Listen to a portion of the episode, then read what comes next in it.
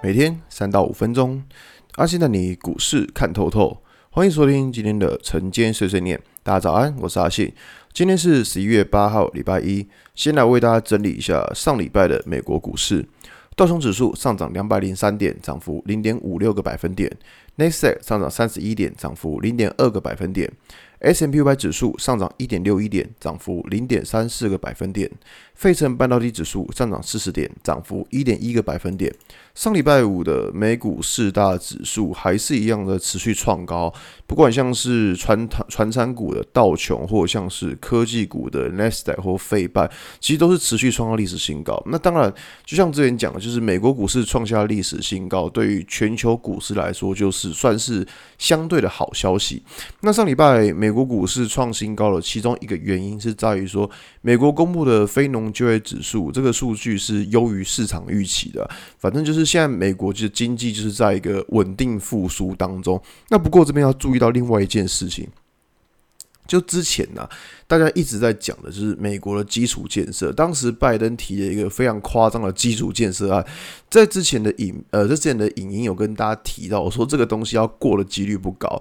果然就讨论那么久那么久，然后终于终于在上礼拜五的时候通过。所以说啊，美国这个基础建设案通过，虽然说金额比当时少了不少了，那只是说现在在通过情况之下，所以今天的盘面还是会来关心一下，说像是钢铁啊、铜啊这些原物料股票走势，因为毕竟我们可以知道。之前这个东西就炒了很久，但是炒到整个钢铁股都已经崩跌了。那跌到现在刚好这个利多消息，所以后来留意一下，说这个利多消息有没有办法去激励最弱势的钢铁股的股价？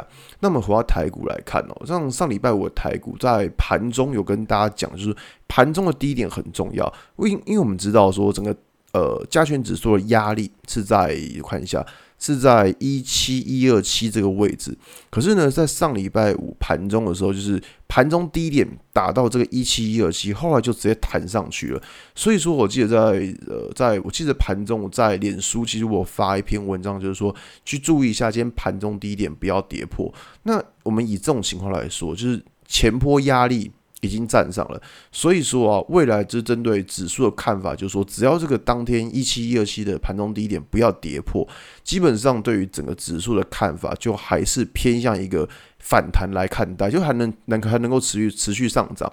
但假如说你发现就是一七一二七这个位置又被跌破，那你就要小心整个指数会转弱。所以以现在的情况，距离支撑位置还不是太远的情况下。